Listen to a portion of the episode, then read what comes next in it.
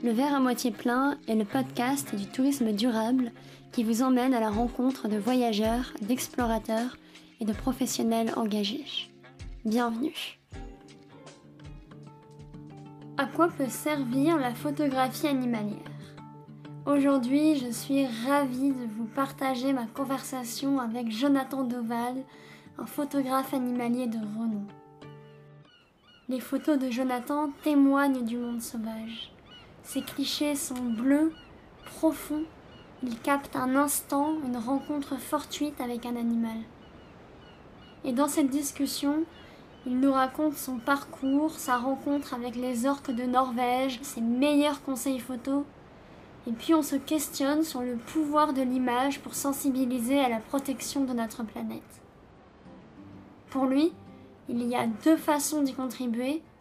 Montrer l'horreur, les guerres, les catastrophes, montrer la beauté. Et vous l'avez compris, c'est la deuxième option que Jonathan a choisie.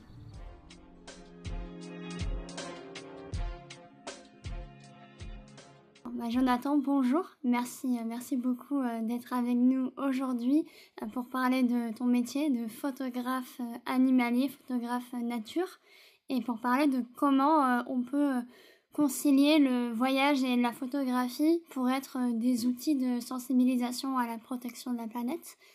L'épisode sera globalement découpé en deux parties. Dans un premier temps, on parlera du métier de photographe et puis, dans un second temps, de ton travail avec les orques en Norvège. Je t'ai brièvement présenté en introduction du podcast, mais peut-être est-ce que tu pourrais quand même euh, nous dire deux mots sur euh, qui tu es, ton travail en tant que photographe et, ton parcours. Bonjour Elise, euh, alors, tout d'abord bah, merci pour cette invitation. Alors qui je suis, ça commence pas par la question la plus simple, parce que parfois ça prend toute une vie à répondre à cette question. Après, je dirais que je suis, pour faire court, un amoureux de la nature et du vivant. Et accessoirement, je suis aussi photographe animalier. Donc. Et euh, mon parcours, en fait, il s'est orchestré euh, tout autour des voyages. Donc, euh, depuis mon plus jeune âge, j'ai eu la chance de voyager avec mes parents, puis ensuite tout seul. Et à l'époque, dans les années 2000, il n'y avait pas d'autre choix que de raconter les voyages à travers soit l'écriture, soit la photo. Donc voilà, j'ai commencé à prendre quelques photos et au fur et à mesure des destinations, je me suis clairement orienté vers euh, le monde animalier. Et c'est comme ça que, petit à petit, euh, les choses se sont faites. Et euh, comment on devient photographe animalier professionnel, on va dire? Parce qu'en off, tu me disais sur Instagram que donc la photographie animalière, elle s'est démocratisée. Maintenant, on a tous accès à un appareil ou un téléphone de, plutôt bonne qualité et ça fait pas pour autant de nous des bons photographes.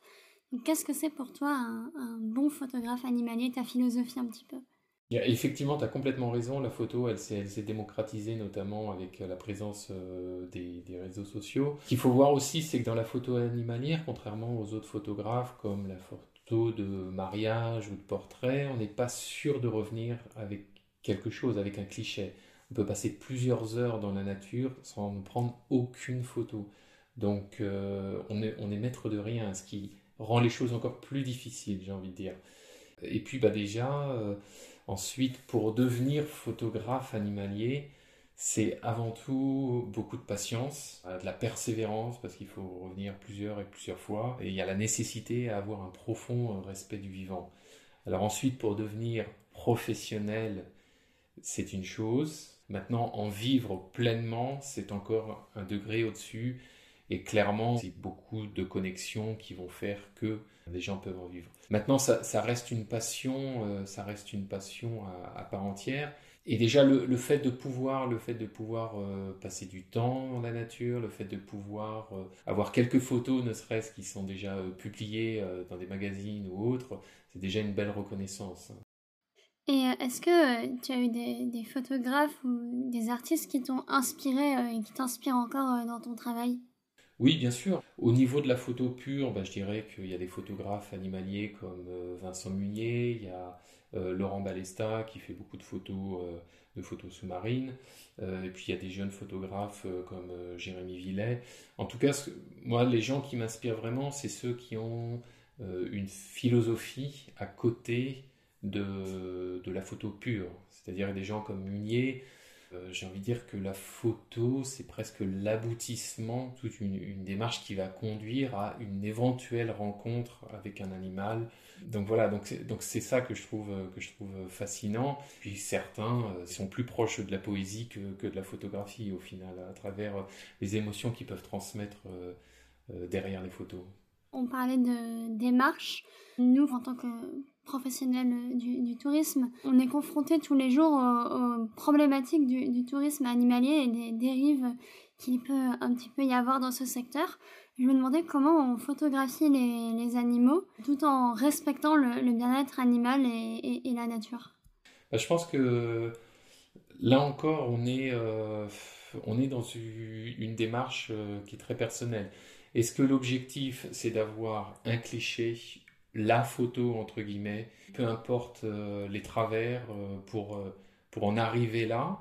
Et dans quel cas, là, ça crée des dérives comme, par exemple, le fait d'appâter les animaux avec de la nourriture, voire même dans des cas encore plus extrêmes, utiliser des animaux empaillés ou ou congelé ou gelé pour, pour créer des mises en situation. Il y a vraiment des gens qui font ça? Oui, ouais, ouais, il y a eu pas mal d'articles. Il y a eu des gens notamment qui euh, sont servis de, grenouilles, qui gelaient les grenouilles, donc elles étaient quasiment euh, euh, frigorifiées en fait, pour les mettre dans des positions particulières, les mettre sur d'autres espèces animales pour créer des mises en scène. Donc là, on est vraiment dans un travers qui ne correspond à strictement rien. Et puis, à côté de ça, il y a les gens qui vont euh, prendre le temps. Car la photo animalière, c'est aussi prendre le temps d'être présent là où nous sommes. C'est-à-dire que si tu décides d'aller en forêt, ça demande eh bien, d'être en mesure euh, d'observer, d'écouter, de sentir, de regarder euh, les, traces qui sont laissées, justement les laisser, ce qu'on appelle les, les, excréments des différents animaux, savoir s'il y a une présence de telle ou telle espèce. Donc, une fois que j'ai envie de dire qu'on a récupéré tous ces indices de présence, eh bien, ça va nous demander, euh, de, par exemple, de nous mettre en affût.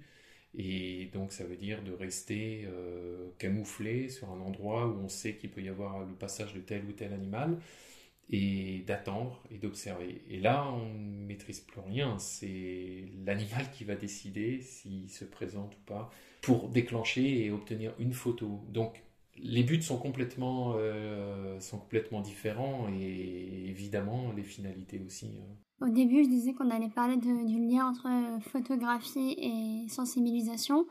Donc, ton travail, ça consiste à photographier la nature et, les animaux. Et tu fais partie justement d'un projet euh, qui s'appelle euh, Vie Explorer, qui est soutenu par l'UNESCO et qui consiste globalement à répertorier le patrimoine faire une sorte euh, d'encyclopédie de l'image.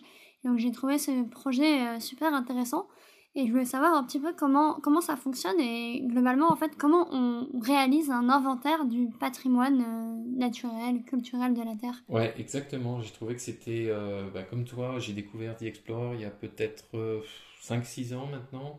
Et le but c'était vraiment ça, c'était de répertorier et de créer un inventaire, comme tu viens de dire, euh, des différentes espèces, mais des différents aussi lieux culturels euh, ou des, civilisations, de répertorier tout ça à travers des photos, mais également des vidéos. Donc ça permet euh, de créer une, connaissance, ça permet aussi d'informer les gens, ça permet donc de créer un catalogue sur les beautés à la fois naturelles, culturelles, civilisationnelles de, de notre pays. Et donc oui, c'est super fascinant. Et est-ce que ils se sont donné une, une date euh, limite pour faire cet inventaire ou qu'est-ce qu'ils vont faire après de tout le contenu euh, récolté? Là, je t'avoue que euh, je suis pas certain d'avoir toutes les réponses. Je sais qu'ils organisent des expéditions. ils en ont fait en Papouasie-Nouvelle-Guinée. Ils sont allés en Arctique. Là, ils étaient en Polynésie également. Je pense qu'il y, a à la fois l'aspect euh, l'aspect vraiment culturel qui est mis en avant et, chercher, je pense, clairement à sensibiliser pour, euh, dans le but de, préserver notre euh, patrimoine mondial que l'on a et dont tout le monde aujourd'hui est au courant des, du réchauffement climatique et des impacts sur l'environnement. Je pense que c'est une démarche qui est nécessaire. Après, il y a deux façons hein, de sensibiliser les gens. On peut montrer toutes les catastrophes des images dures, pénibles, que ce soit sur le monde animal d'ailleurs ou la, nature en général, ou alors on peut décider de montrer la beauté. et de dire attention, cette beauté-là, elle est fragile et de par notre action, on est en train de la mettre en péril. Je pense que c'est clairement leur, position. C'est également la mienne à travers mes photos. Voilà, je pense qu'il y a un, vrai travail, euh, un vrai travail de sensibilisation derrière, euh, derrière leur démarche.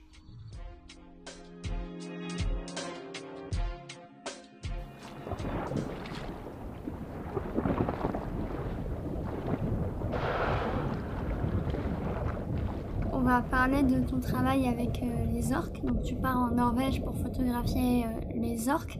J'imagine que au fond ça a une visée à, sensibiliser les gens euh, aux problématiques liées aux orques. Et justement, je voulais te demander pourquoi est-ce que tu vas plonger dans les fjords de Norvège? Pour photographier les orques. Qu'est-ce que ces animaux ont de si fascinant et quelles problématiques il pourrait y avoir autour de ces animaux?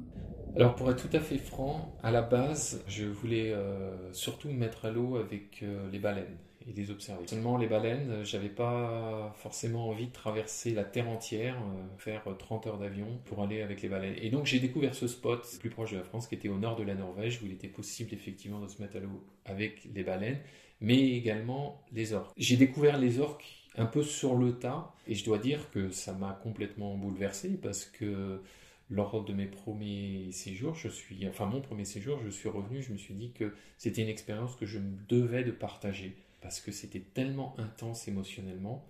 Alors ce qu'il faut savoir, c'est que bien évidemment, c'est marquant parce que l'orque, c'est ce qu'on appelle un super prédateur, il est donc en haut de la chaîne alimentaire, donc il est assez serein dans l'eau, il n'y a personne qui vient, qui vient l'ennuyer. On se rend compte que c'est un animal qui est d'une intelligence mais incroyable, tant sur l'organisation euh, de sa vie sociale. Ils vivent en famille matriarcale, au sein de leur, euh, de leur famille, il n'y a, pas d'inceste par exemple. Euh, sont des animaux qui, qui communiquent beaucoup entre eux, qui se touchent énormément. L'éducation des plus jeunes est très longue. Enfin, c'est voilà, c'est tous ces facteurs-là. Et puis surtout, leur technique de chasse. Ce qu'il faut voir, c'est que les orques se trouvent dans tous les océans du monde. Chaque orque, en fait, euh, si tu veux, a une technique de chasse qui, lui est adaptée par rapport, qui est adaptée par rapport à sa proie. En Norvège, les orques et les baleines d'ailleurs se nourrissent de harengs sur une période bien particulière qui court de fin octobre à on va dire janvier. Et la technique de chasse qu'ils ont développée en Norvège, elle est propre au hareng en fait.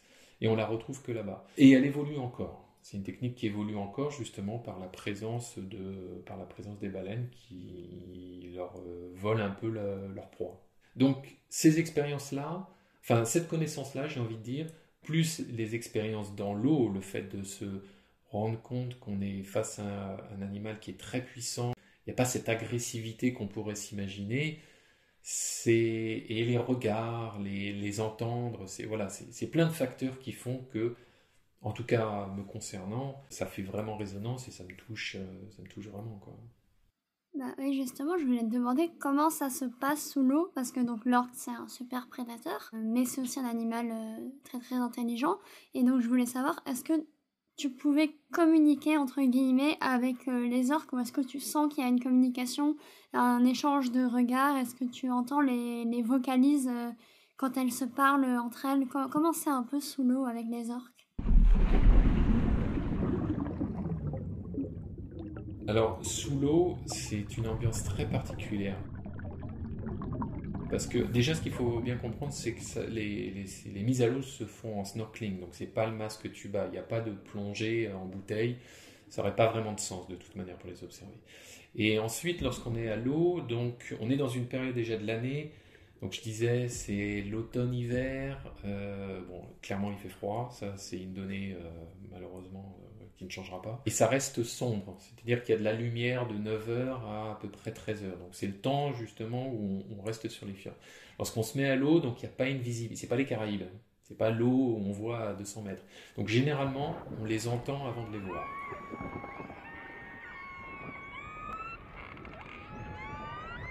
Ce qui crée déjà une ambiance particulière. On entend effectivement ces vocalises. Maintenant, non, il n'y a pas de communication humain-orc à proprement parler. En tout cas, de mon expérience, non, clairement pas. Par contre, oui, à partir du moment où tu mets une palme dans l'eau, ça c'est sûr et certain, les orques sont au courant que tu es là. J'ai envie de dire que certains sont curieux, ils, passent à côté, ils viennent te voir, clairement. Hein, ils te regardent, tu, sens vraiment le, regard euh, qui se porte. D'autres s'éloignent, et puis euh, d'autres sont complètement indifférents. Euh, voilà, il y, a un peu tout. Maintenant, ce qui est surtout très intéressant, c'est de les observer lorsqu'elles sont en pleine chasse. Là, en fait, les mises à l'eau peuvent durer plusieurs dizaines de minutes, et on devient totalement transparent pour les orques. On les, voit en train de, chasser sur les bancs de harengs. Et euh, là, ça offre des spectacles euh, fascinants. Est-ce que justement tu pourrais nous raconter une rencontre avec euh, un orc qui t'a le plus marqué euh, Je dirais que c'est. Oui, il y en a, il y a eu beaucoup, de... il y a beaucoup d'anecdotes, mais l'une d'entre elles qui a été assez impressionnante, c'était euh, lors d'une mise en l'eau assez exceptionnelle, j'avoue, parce qu'on est resté à l'eau pendant plus de deux heures. Aller dans une eau quand même qui a 5 degrés, les observer en train de chasser.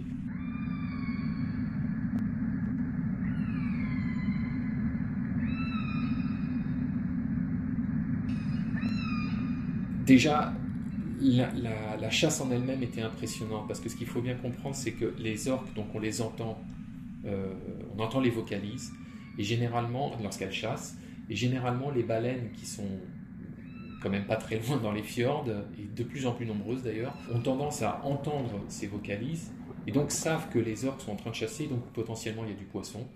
Et, et lorsque les baleines arrivent, euh, elles englobent tellement, elles remontent en fait sous ce banc de, de harengs, en remontant à la surface la gueule grande ouverte, et généralement elles, mangent tout le poisson et la chasse est terminée.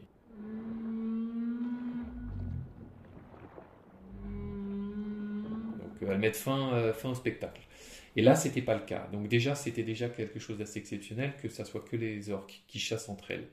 Donc là, j'étais dans l'eau, il devait y avoir une trentaine, une quarantaine d'orques autour de moi. Et je me tourne et je vois une orque qui vient de manger un poisson, enfin un hareng. Et là, je suis à moins de 5 mètres d'elle et on se fait face. Et là, pendant 2 minutes et 10 secondes, et j'insiste bien sur les 2 minutes 10 secondes, parce que j'avais la, la GoPro qui enregistrait, donc je peux vraiment savoir le temps.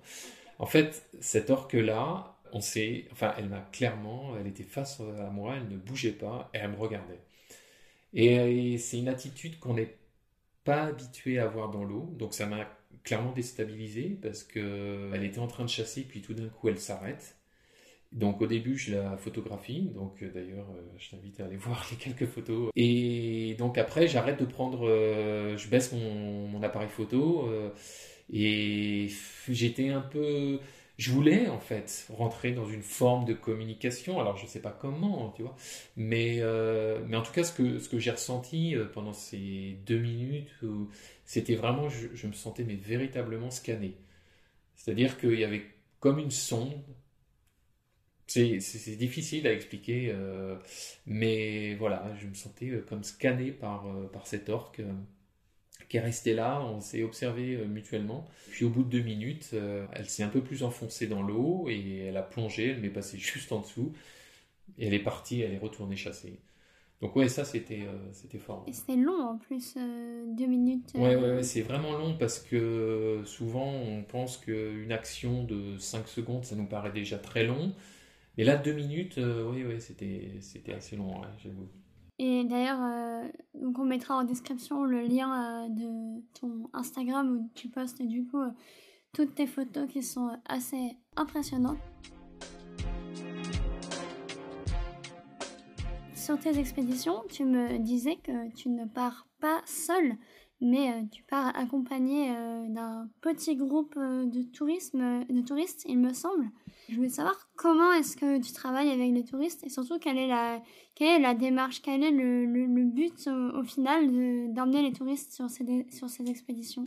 Alors en fait, c'est une compagnie norvégienne avec qui euh, j'ai une forme de partenariat. Qui euh, cette compagnie norvégienne a un bateau et euh, propose à des touristes de venir pendant une semaine sur le bateau qui est à quai et tous les matins sont et donc il y a entre 6 et 7 sorties en mer dans, dans, les fjords durant la semaine pour aller observer les orques. Donc moi, je fais partie de l'encadrement et également en conseil euh, photo notamment. Donc voilà, donc euh, l'idée derrière tout ça, en tout cas à mon niveau, l'idée c'est véritablement de permettre à des gens de vivre un petit peu ce que j'ai vécu, de ressentir ce que j'ai vécu, notamment les, premières fois. Bien sûr qu'aujourd'hui, je suis toujours aussi émerveillé devant les orques, mais c'est plus la même chose, hein, bien évidemment. L'idée, c'est vraiment, c'est vraiment ça, c'est de permettre euh, aux gens de les sensibiliser et de leur faire découvrir un animal qui a quand même mauvaise presse, en l'occurrence l'orque. Ce qu'il faut voir, c'est qu'en anglais, par exemple, parce qu'on a beaucoup aussi de, gens anglophones qui viennent, euh, il y a deux façons de dire orque. Il y a orca et il y a killer whales. Forcément, de dire que c'est une baleine tueuse, euh, ça a déjà un aspect quand même assez négatif. Oui, certes, les orques tuent des baleines, mangent des baleines. Je veux dire, le lion va aussi manger des gazelles. Donc, euh, l'objectif vraiment, euh, c'est de participer à une forme, mais là encore une fois, en toute humilité, de participer à une forme d'éducation, une forme de, de, permettre de donner une autre image un mammifère sur qui il y a tellement à apprendre, et puis aussi de façon plus large à sensibiliser sur l'importance de préserver euh, notre écosystème, de préserver euh, notre monde animal et, la nature en fait. Mais c'est toujours fascinant parce que il y a des gens qui viennent, bon, ça reste quand même des gens passionnés, mais il y a des gens qui viennent, euh, voilà, un petit peu curieux et lors des premières mises à l'eau avec les orques, ils ressortent et ils ont les larmes aux yeux. L'idée, c'est de les toucher, à mon sens, par les émotions et par l'expérience. Et je pense que c'est comme ça qu'on peut véritablement avoir un impact à la fois sur les gens, mais également sur la façon de changer soit des modes de vie, soit des façons de penser euh, qui peuvent euh, améliorer ou s'axer dans une autre direction. Et euh, justement, est-ce que tu sais un petit peu ce qui se passe pour ces touristes après l'expédition? Est-ce qu'ils te font des retours en disant que ça a opéré des changements dans leur vie sur euh, leur mode de consommation, peu importe? Déjà, la plupart veulent revenir, généralement sur, euh, sur N plus 1, ou oui, généralement les gens veulent revenir, mais la grande majorité, je ne vais pas dire tous parce que ce ne serait pas vrai, mais la grande majorité, il y a tellement un impact fort par les observations, que ça soit sur le bateau ou dans l'eau d'ailleurs. Il y a, clairement un impact, oui, sur... Euh, je l'ai vu sur des gens en fait qui soit effectivement changeaient leur consommation, notamment vis-à-vis du poisson. C'est tout bête, mais en, Norvège, il y a beaucoup de saumon. On se rend compte que voilà, il y a des aspects qui ne sont pas euh, toujours si, si positifs que ça, mais également dans, également dans leur quotidien, sur euh, leur approche du vivant en général. Le fait d'avoir vu et presque touché du doigt, j'ai envie de dire, un, monde aussi sauvage, aussi brut, clairement, oui, ça les, ça, les, ça les impacte, même si ce sont quand même des gens, clairement, qui sont déjà sensibles à cette cause-là, on est, on est d'accord. Est-ce qu'il y a des, des, règles à respecter pour euh, faire ce genre d'expédition euh, tout en respectant totalement euh, le bien-être animal ben c'est une question euh, importante que tu poses effectivement, parce que l'idée c'est pas euh, de voir des orques et de se jeter sur eux. Oui, c'est ça. Euh, non, l'idée c'est clairement de les observer en étant le plus transparent possible, même si c'est quand même compliqué. Mais il y, y, a des règles, bien sûr. Tout d'abord, la première règle, c'est lorsque ces orques sont en train de chasser, c'est important de respecter une forme de distance des, comment, des positionnements un peu à avoir. Pour bien comprendre et pour faire assez court, c'est en gros les orques, elles chassent donc, je disais, du hareng. Le hareng, il est, c'est un, un banc, c'est comme une boule, et tous les poissons sont, sont généralement euh, au fond de l'eau, donc il y a à peu près 200-300 mètres de fond dans les fjords, euh, dans ce coin-là en Norvège. Et donc les orques, pendant plusieurs heures, vont chercher à tourner, donc elles chassent ensemble, elles sont plusieurs, elles vont chercher à tourner autour de cette boule de hareng, afin de la rendre bien compacte. Certaines orques vont nager sous la, boule de hareng, sur le dos, afin donc de montrer leur ventre blanc, d'effrayer le poisson et de le remonter petit à petit à la surface.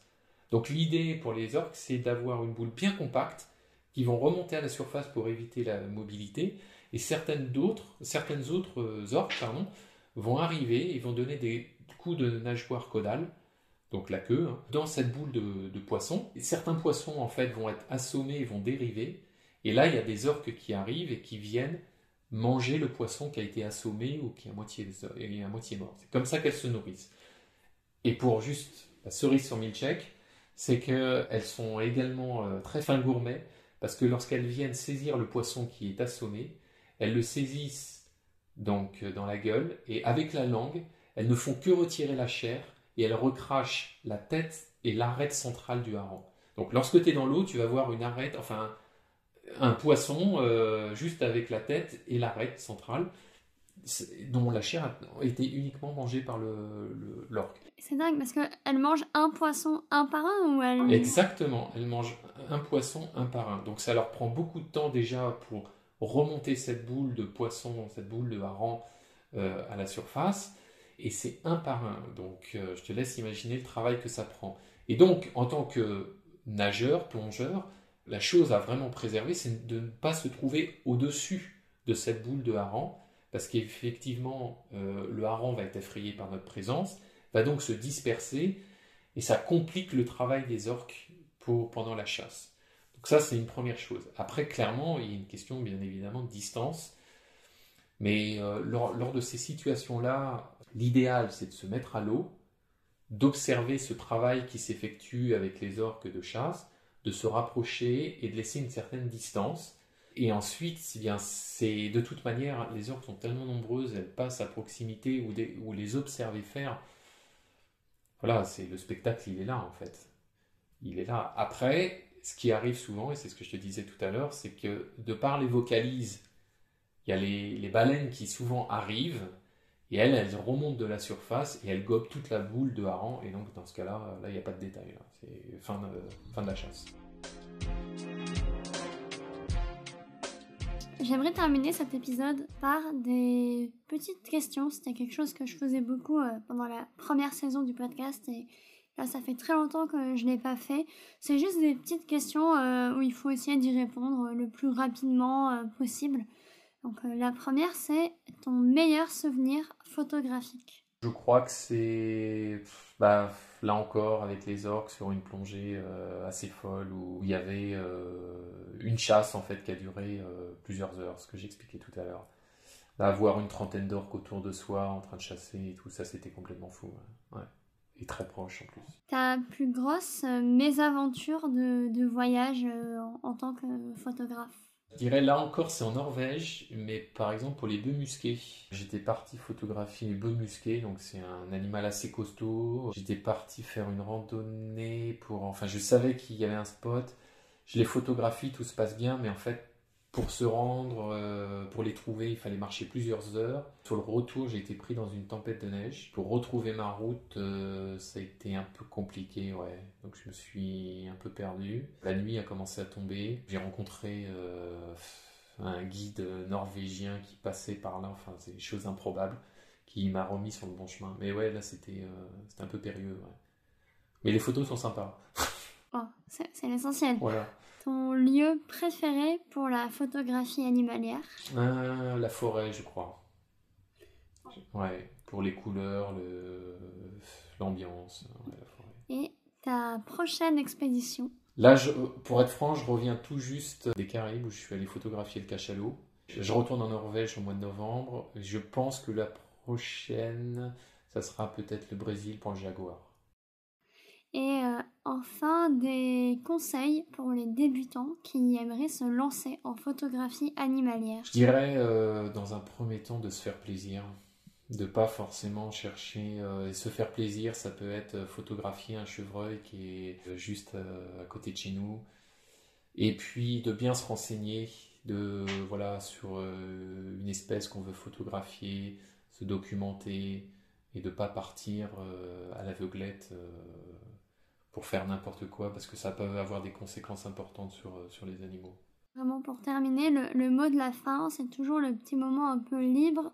Si tu as un message à raconter, enfin un message à faire passer, pardon, ou une anecdote à raconter, voilà, quelque chose pour, pour conclure.